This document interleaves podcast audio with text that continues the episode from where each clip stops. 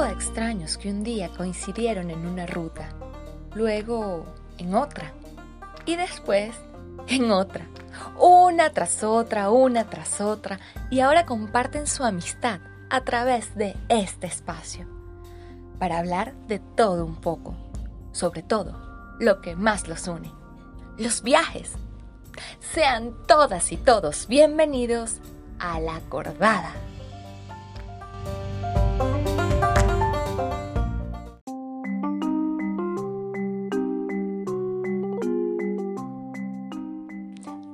Mochileros.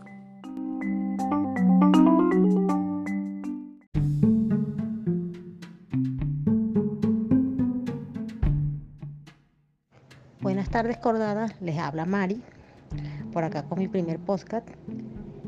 ¿Qué debe llevar la mochila? Lo primero que se debe definir es por cuántos días será la ruta. Si es por un día, lo recomendable es que el equipaje no exceda del 10% de nuestro peso corporal. Si es por varios días, no debe exceder del 20%. Algunos especialistas señalan que por cada kilo extra de peso que le añades al cuerpo, la columna vertebral soporta 10 kilos de presión más. Es por ello que debemos considerar la duración del trekking, época de meteorología y preferencias personales. En este último punto debemos tomar en cuenta que el peso que llevaremos nosotros lo vamos a soportar. Por eso es que es necesario que llevemos estrictamente lo necesario. Lista de las cosas más importantes que llevar. Una mochila con protector para la lluvia, rain cover. Igualmente se sugiere llevar nuestras cosas en bolsas plásticas. El rain cover no nos protege lo suficiente si caemos en el río o en alguna playa. Que se ajuste a nuestra talla, que cuente con las correas respectivas para distribuir el peso. Es importante verificar que la mochila no esté en las costuras débiles el punto o a punto de romperse. La mochila debe tener respaldo acolchado y ergonómico. También se debe llevar la carpa, de preferencia a cuatro estaciones, preferiblemente de montaña, que proteja del viento y la lluvia. Un sleeping bag, un aislante, una linterna frontal, una lona para la tienda, para la protección del suelo de nuestra tienda, almohadas, medicamentos. ¿Qué clase de ropa llevar? Dependiendo de la ruta, es importante elegir prendas dry fit, ropa de fibra polar. Importante llevar gorra o sombrero, gafas de sol. Llevar estrictamente lo necesario. La distribución del peso dentro del morral, según expertos, es de relevancia al momento de rellenarlo, ya que el peso bien distribuido va a favorecer el punto de equilibrio o eje del cuerpo, lo que a su vez se traduce en un menor cansancio corporal. No se debe cargar más del 25% de nuestro peso corporal. El 80% del peso debe caer en las caderas y el resto en los hombros. Se recomienda que en el fondo de la mochila se lleve el sleeping y ropa. En el centro de la espalda el mayor peso, comida o materiales duros. En el resto, linterna, mapas, gorras, nunca objetos pesados que puedan causar lesiones en la cervical y en la cabeza. Agradezco su atención, espero sus comentarios, un abrazo fuerte, les quiere su jefa Mari.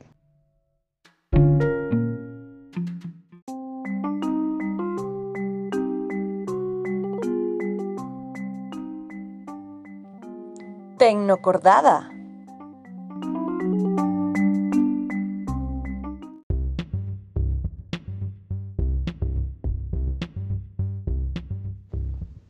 Chicos, les voy a dejar 10 pasos para crear un podcast con éxito. El primero y el principal es elige un tema para el podcast. Debemos enfocarnos en los que tenemos conocimiento ya. Es muy importante no abarcar muchos temas para un solo podcast. El segundo es definir nuestro público objetivo. ¿A quiénes queremos llegar? ¿A qué personas le podríamos generar interés con nuestro tema? ¿Y en qué red social se manejan? El tercero es planificar nuestro contenido, tomar notas de todas nuestras ideas antes de realizar cualquier audio, preparar una especie de guion para tener claro cuáles son los puntos que vamos a abordar. Gestionemos el tiempo, sería el punto 4. No existe como tal un límite de tiempo para un podcast, pero debemos definir el tiempo que queremos utilizar para el nuestro. Así nos aseguramos de que si es largo podamos mantener el interés de los oyentes. 5. Preparación vocal. Lo ideal es que la dicción sea impecable, Por lo tanto, los invito a practicar varias veces antes de tener un audio final. Hablar despacio, con tranquilidad y fluidez. 6. El equipo y lugar para trabajar. Solo necesitamos un lugar tranquilo y donde no tengas interferencias. Además del teléfono celular, no necesitamos grandes inversiones de dinero ni nada de eso. Es muy, muy fácil. 7. Edita el podcast. Podemos escuchar el audio muchas veces o varias veces antes de difundirlo para verificar si hay alguna parte que deseamos suprimir o si queremos agregarle musicalización. 8. Publicar el podcast. Existen varias plataformas que nos permiten hacerlo, solo debemos crear una cuenta y ya. Anchor es una de ellas, bastante práctica de hecho. 9. Divulga tu podcast. Eh, debemos tomar en cuenta qué plataformas utiliza nuestro público objetivo. Si es Instagram, Facebook o WhatsApp, donde estén más presentes las personas a las que le puede interesar nuestro podcast, ahí vamos a difundirlo.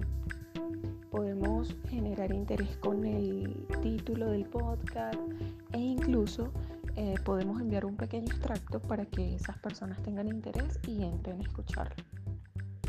Y lo más importante es el feedback de nuestros oyentes. Es muy muy importante escuchar sus opiniones porque nos ayudarán a mejorar y a agregar detalles para los siguientes podcasts. Así que atrévete y deja que tu voz se escuche.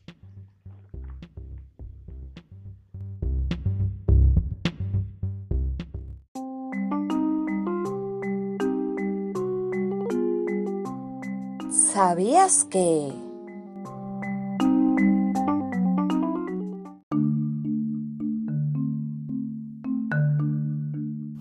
Hola acordados, por acá les saluda William. Cada vez que salimos de excursión por lo general vamos a un sitio natural y es probable que ese sitio tenga un régimen de protección, conocido como áreas bajo régimen de administración especial o las ABRAE. ¿Sabían ustedes qué son las ABRAE? Pues, eh, según la Ley Orgánica de Ordenación del Territorio, las ABRAE comprenden aquellas áreas que de acuerdo a las características y potenciales ecológicos que poseen, han sido decretados por el Ejecutivo Nacional para cumplir funciones productoras, protectoras y recreativas. Entre esas áreas, las que más se conocen por su aprovechamiento para fines recreativos, científicos y educativos están los parques nacionales, los monumentos naturales, las zonas de interés turístico, zonas de biosfera, santuarios de fauna silvestre y los sitios de patrimonio histórico cultural. Los parques nacionales se constituyen por aquellas regiones que por su belleza escénica natural o por la flora de importancia nacional que en ellas se encuentran, ameritan estar sometidas a la figura legal de protección. En Venezuela hay 43 parques nacionales y 36 monumentos naturales, que entre ellos abarcan el 22% del territorio nacional, imagínense. El primer parque nacional fue el Rancho Grande, creado en 1937 y posteriormente rebautizado en 1953 con el nombre de Henri Pittier, geógrafo botánico y etnólogo suizo, quien clasificó más de 30.000 plantas en el país y se dedicó por muchos años al estudio de la flora y la fauna. Este parque está en el estado de Aragua, el que sale de Maracay y, y cruza las montañas hasta Choroní. El más grande de los parques nacionales es el Parque Nacional Caura, con 7.534.000 hectáreas. Este está ubicado entre Bolívar y Amazonas. Fíjense el tamaño, que es tan grande como el estado de Apure. Otros parques emblemáticos son el Parque Nacional Canaima del Estado Bolívar, que a su vez es Patrimonio Nacional de la Humanidad declarado por la UNESCO en 1994, el Parque Nacional Sierra Nevada de Mérida, donde están los picos más altos de Venezuela, el Parque Nacional Médanos de Coro en Falcón, el Parque Nacional Morrocoy con sus hermosos callos, el Parque Nacional Mochima entre Sucre y Anzoátegui y entre otros. Acá, cerca de nosotros en Caracas, tenemos el Parque Nacional Guarira Repano, creado en 1958, el Parque Nacional Guatopo, el Parque Nacional Macarao, al cual hemos recorrido varias veces entre sus bosques de pinos. Y así, pues muchachos, ya saben por qué es importante cuidar estos espacios para el disfrute nuestro y de las próximas generaciones. La invitación es que sigamos explorando y que sigamos disfrutando. Hasta pronto, acordados. Nos vemos en la ruta.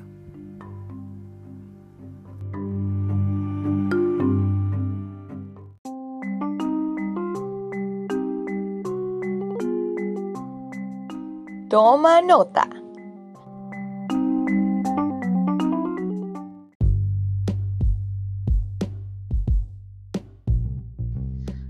Todos, soy Gerald y en esta oportunidad les vengo a contar una experiencia que les va a interesar. Hace un año atrás, regresando de una acampada en el pico oriental, tuve una pequeña lesión en la punta de mi pie. Sentí mucho dolor, pero igual seguí descendiendo con la conversa y las risas, la cosa, el dolor quedó olvidado. Al llegar a la casa y quitarme los zapatos, noté que la uña de mi primer dedo estaba morada, hinchada. Por Dios, ¿qué es esto? dije. Pues aquí, chicos senderistas, les digo de qué se trata esa lesión. Esa lesión es un hematoma subungual. Eso sucede cuando las uñas reciben algún golpe que hace que la zona se llene de sangre.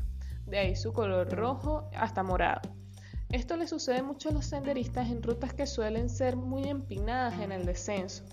También les sucede por no usar zapatos adecuados, con medias que nos den soporte, comodidad, protección a nuestros pies y en este caso a nuestras uñas. En algunas ocasiones estos hematomas suelen desaparecer a medida que la uña crece. Sin embargo, a veces la acumulación de sangre debajo de la uña es tanta que ésta suele desprenderse parcial o totalmente del dedo. Si te llega a suceder, te recomiendo colocar tu pie lesionado en agua tibia con sal para que disminuya el dolor y la inflamación. Evita usar zapatos ajustados mientras la inflamación perdure y recuerda mantener la higiene en tus pies durante la recuperación. Esto es muy importante.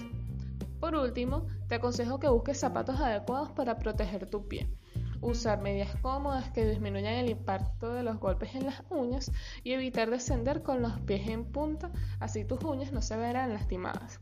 Espero que les haya sido útil esta información. Nos vemos en un próximo podcast para más tips. Chao, chao.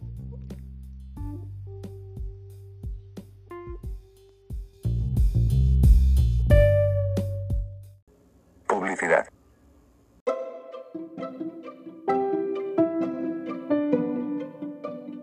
La excursionista fashion y coqueta, en la montaña y el teatro. Consiéntete, deja tus uñas en manos de Geraldine para que te las deje lindas y bellas. Pide tu cita al 0412-938-7972.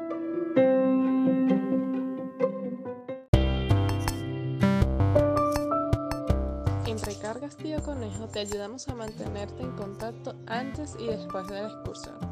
Recargamos tu saldo para las principales operadoras telefónicas, todo desde la comodidad de tu casa. Estamos a la orden por el 0416-815-8347 y por el Instagram arroba recargas tío conejo.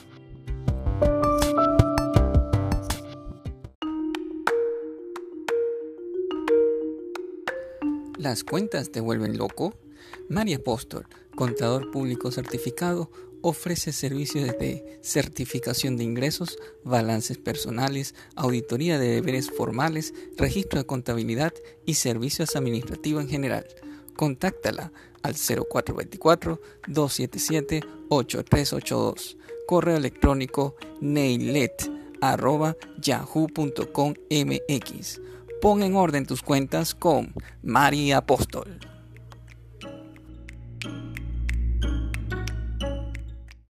Fin del espacio publicitario.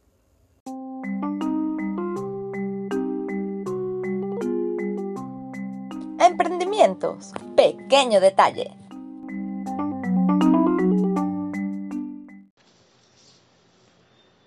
El antiintelectualismo es el culto a la ignorancia. Ha sido una constante en nuestra historia política y cultural, promovida por la falsa idea de que la democracia consiste en que mi ignorancia es tan válida como tu conocimiento. Isaac Asimov. La acordada podcast presenta Emprendimientos, pequeño detalle. Un microprograma presentado por Panoramas al Cuadrado, donde las fotografías dicen y hacen sentir más que mil palabras. Les estaremos acompañando William Contreras en los controles técnicos y quien les habla, Zully, certificado de locución 53 539. Continuamos con emprendimientos. Pequeño detalle. Comencemos por lo fácil. ¿Qué es un emprendimiento? Según la Real Academia Española, es acometer y comenzar una obra, un negocio, un empeño, especialmente si encierra dificultad o peligro. Y añadiendo más volumen al concepto, la finalidad del mismo puede ser convertirse en un negocio a largo plazo, ofreciendo productos o servicios o siendo una marca personal de figura pública. Es muy importante diferenciarlo de negocio, empresa y startup. Un negocio hace referencia a la forma en que una persona, una u organización obtiene dinero a cambio de productos o servicios, mientras que la empresa hace referencia al aspecto legal y a las características que posee la organización. El startup es, palabras más, palabras menos, un prototipo de un plan de negocio con altos factores de riesgo, basados principalmente en las nuevas tecnologías de información y comunicación. Siempre que el ser humano se involucre con el arte, creará cosas grandiosas. Al principio tendrá miedo y con excitación esperará la respuesta del público. Pero gracias a la democracia y a las redes sociales se ha creado una matriz de opinión en donde todos podemos ser artistas. Pero para Movie, uno de sus grandes miedos es que basado en la teoría de la plaga gris, si todos empezamos a crear cosas, cosas mediocres particularmente, nos sentiremos confortables con la mediocridad.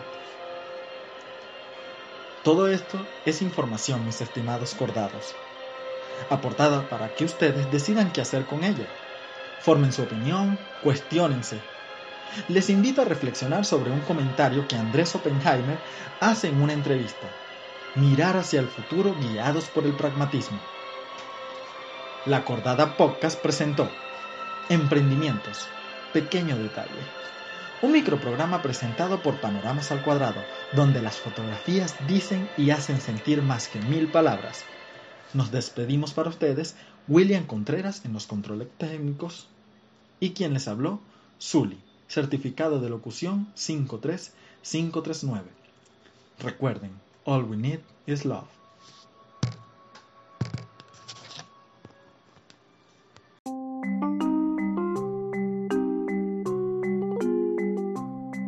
La cordada gastronómica.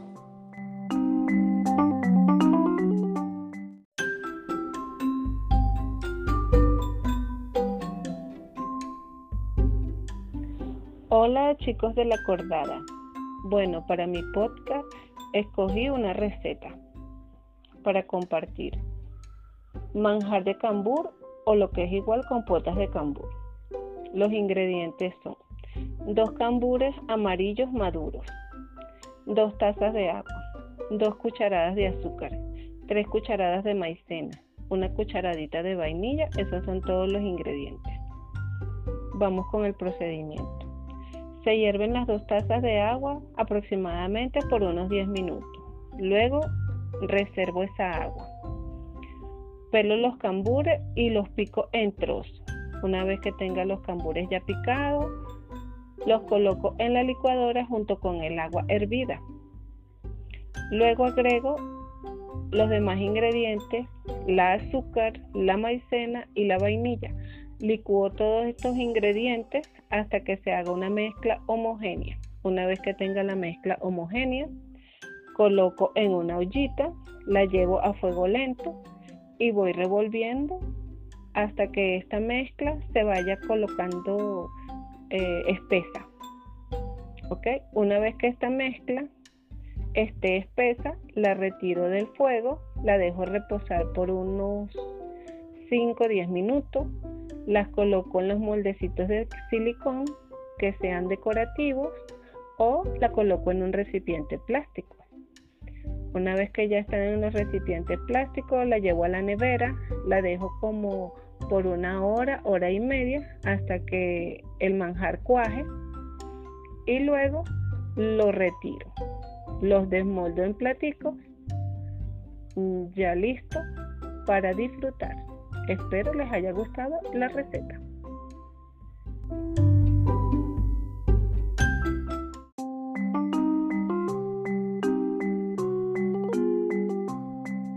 Consejos de Ivanator.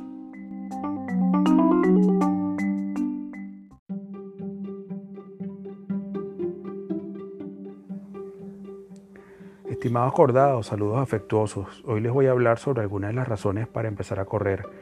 Hay muchas, pero solo nombraré 10. La idea es conseguir la motivación adecuada, que es la que nos llevará a alcanzar los objetivos. Primera, pérdida de peso. Nos ayuda a quitarnos esos kilos de más. La segunda es la reducción del estrés y la depresión. Esto se consigue porque durante la actividad generamos endorfinas, las llamadas hormonas de la felicidad. Tercera, mejora la calidad del sueño, ya que permitirá que nos sintamos más descansados. Cuarta, mejora la condición física y la salud en general. Por ejemplo, baja el colesterol y la tensión arterial. Los huesos se vuelven más fuertes y sanos. Mejora la circulación de la sangre y se fortalecen los músculos. Quinta, es divertido. Cada carrera termina llenándonos de anécdotas. Sexta, es barato. Lo único necesario son un par de zapatos adecuados y ropa fresca. Séptima, haces amistades. En las carreras siempre veremos caras conocidas que finalmente se convertirán en amigos. Octava, te da tiempo contigo mismo para pensar. Muchos dicen que correr es la mejor forma de reflexionar y aclarar la mente. Novena, da energía para comenzar el día. Y décima, conoces lugares, no solo en las carreras citadinas o de asfalto, sino mejor aún en la modalidad de trail que son en la naturaleza. Y por último, hablando de conocer lugares, con un mínimo de condición física podemos participar en una de las carreras consideradas por los expertos como de las más bonitas del mundo. Mi Fafila Culate en Mérida, que nos lleva por parajes hermosos a más de 4.000 metros de altura en nuestra querida Venezuela. Saludos y un abrazo para todos. Hasta la próxima. Publicidad.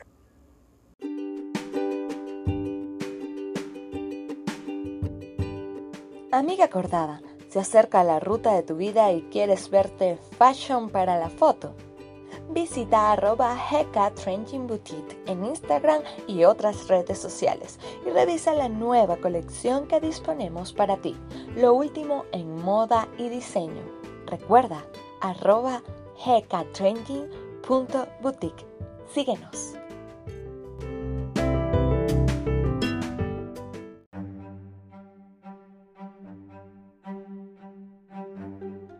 Igual a Uno Teatro te invita a ver Tropical la historia de dos bailarinas comediantes que emprenden un viaje a través de la búsqueda de su propio nombre y a partir de ello de la búsqueda del ser.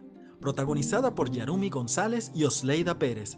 Próximamente, para mayor información, arroba igual a uno teatro en Instagram.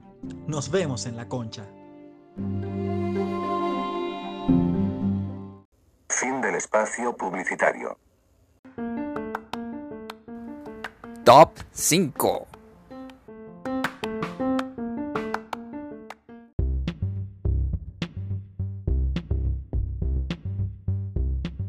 Bienvenidos, bienvenidos, bienvenidos, estimada audiencia, hoy a este espacio.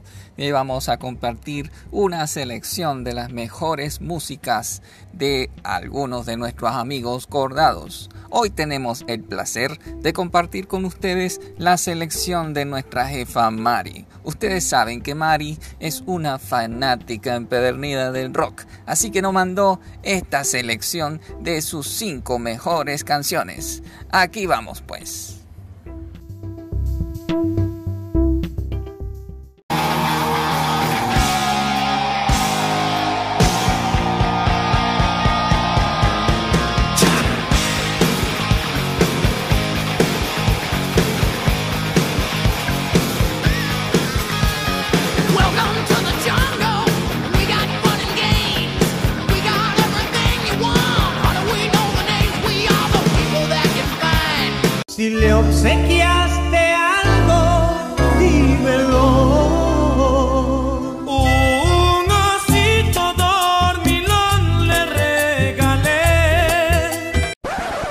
Ya va, ya va, ya va, ya va. Ese no era el top que estábamos esperando, ¿cierto?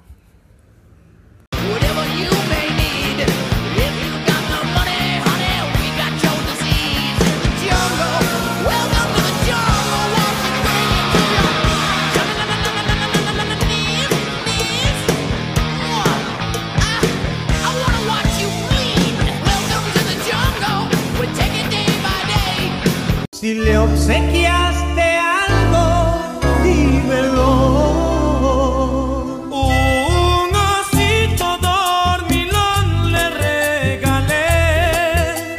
Pero bueno, Manrique, revisa ese perol. Seguro se metió un bicho raro por ahí.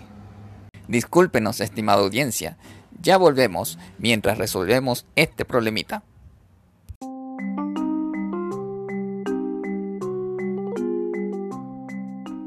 Reflexiones de un viajero.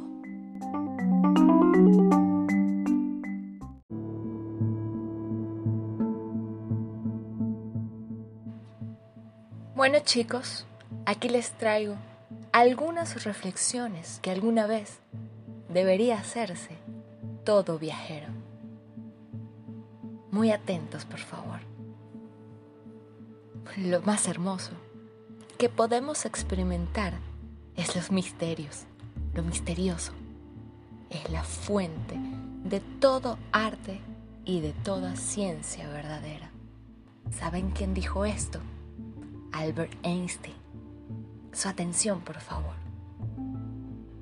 Nada hay nuevo bajo el sol, pero existen otros soles y bajo estos otros mundos diferentes al que habitamos y conocemos. En nuestra Vía Láctea hierven 100 mil millones de soles. ¡Wow! La mayoría más brillante que este al que decimos al sol nuestro sol. Bajo el brillo de estos lejanos soles giran desconocidos planetas con posibilidades para dar cobijo a otros seres, a otros seres humanos o divinos, ángeles o demonios. ¿Quién sabe? El origen del hombre ha sido a través de los tiempos uno de los más grandes misterios. Somos los únicos habitantes en nuestro universo. Somos los únicos. Debemos considerarnos una excepción. Ay, por favor. Sería demasiado petulante y vanidoso el creer que todo un cortejo infinito de galaxias ha sido creado solo para escoltarnos a nosotros, los reyesuelos de un peñasco iluminado a ratos por un pequeño candelero, y quienes estamos expuestos a morir aún sin haber siquiera sospechado la existencia de todo ello. El caso es que el hombre en nuestra tierra, y según los descubrimientos arqueológicos, somos otro eslabón más de aquella cadena nacida en aquel antiguo período del Pleistoceno. Claro, la enseñanza bíblica nos hace deducir que somos una creación más reciente. Nada, señores, nada tiene tan seguro el hombre como su muerte. Durante su vida sigue siendo una vaga e inexplicable sensación de estar de paso, como prestado a todo esto presintiendo haber pertenecido a otra tierra, a otra patria.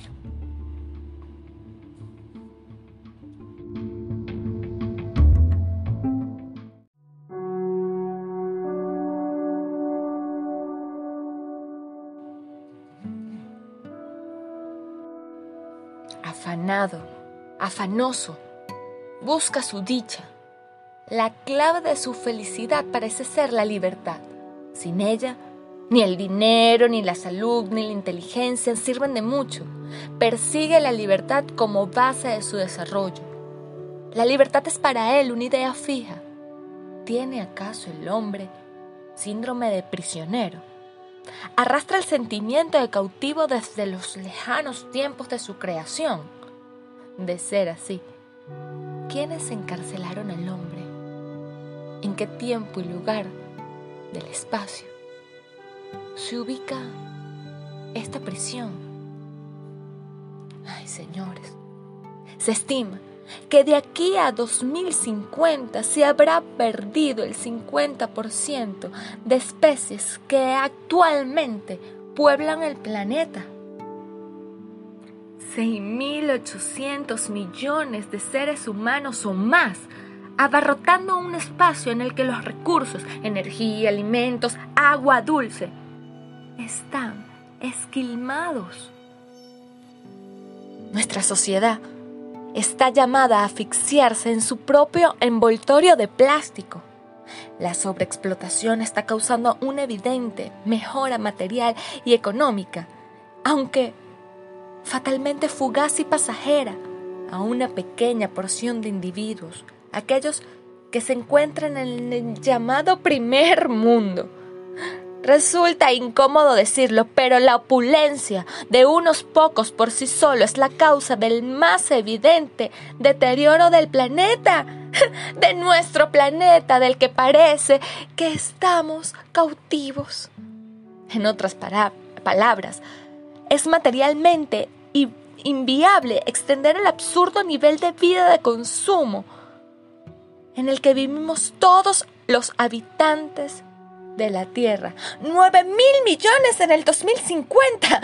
Por Dios, el modelo, mientras pueda seguir adelante, será intrínsecamente injusto y desequilibrado. Y podría decir y decir y decir y seguir diciéndoles millones de cosas de nuestra absurda existencia. Pero tenemos que reflexionar al respecto. Por supuesto que tenemos que reflexionar. Pero bueno, mientras tanto es nuestra elección decidir si pensar si estamos solos o si estamos acompañados por las mil millones de galaxias de existencia fuera de nuestro globo, terráqueo. Y, y ahora, ¿cuál es la moraleja? ¿Cuál es la moraleja? Efectivamente, la gran aventura humana que surgió como un camino único, aunque no excepcional, junto a tantos otros caminos únicos, ha necesitado correr lo más posible en una carrera permanente, sin meta a la vista, como ya ocurrió tantas veces en la historia de la Tierra, esa sea cual sea el destino del animal cultural que somos los humanos, como seguirá siendo en el futuro, la vida se mantendrá inmersa en esa frenética carrera para no moverse de donde está. Tú eres el cambio, tú y solo tú eres esa semillita que puede hacer perseverar nuestra vida, la de los animales, de los pequeños bichitos que también son dueños del espacio donde tú te sientes cautivo. Hombre, muchas gracias.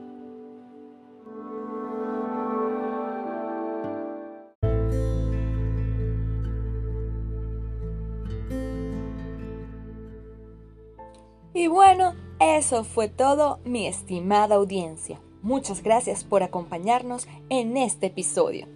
Te esperamos en una próxima aventura con la cordada. Seguramente habrá muchas más cosas que contar. Hasta pronto.